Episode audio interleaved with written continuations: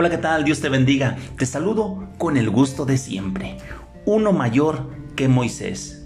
Deuteronomio capítulo 18, versículos 18 y 19. Profeta les levantaré de en medio de sus hermanos, como tú, y pondré mis palabras en su boca, y él les hablará todo lo que yo le mandare. Mas a cualquiera que no oyere mis palabras, que él hablare en mi nombre, yo le pediré cuenta. Amigo y hermano que me escuchas, esta es una promesa acerca de Cristo. Una promesa de que vendría un profeta, más grande que todos los profetas, más grande que Moisés.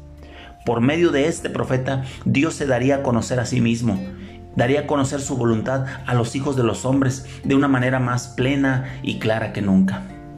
¿Quién es este profeta?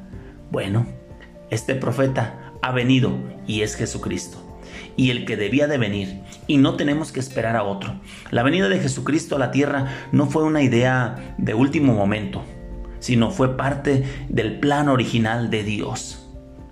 Quien se niega a escuchar a Jesucristo hallará el mal, pues el mismo que es profeta será en un momento de la historia también juez.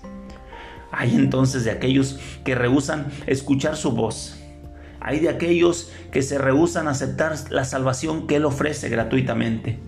Hay de aquellos que rehúsan rendirle obediencia a sus mandatos.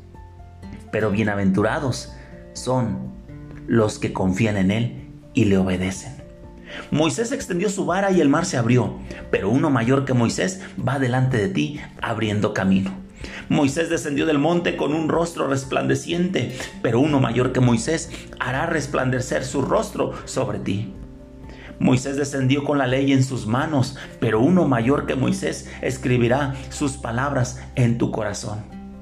Moisés liberó al pueblo del yugo faraónico, pero uno mayor que Moisés te ha liberado a ti del pecado. Uno mayor que Moisés. Su nombre es Jesucristo. Que tengas un excelente día. Que Dios te bendiga. Hasta la próxima.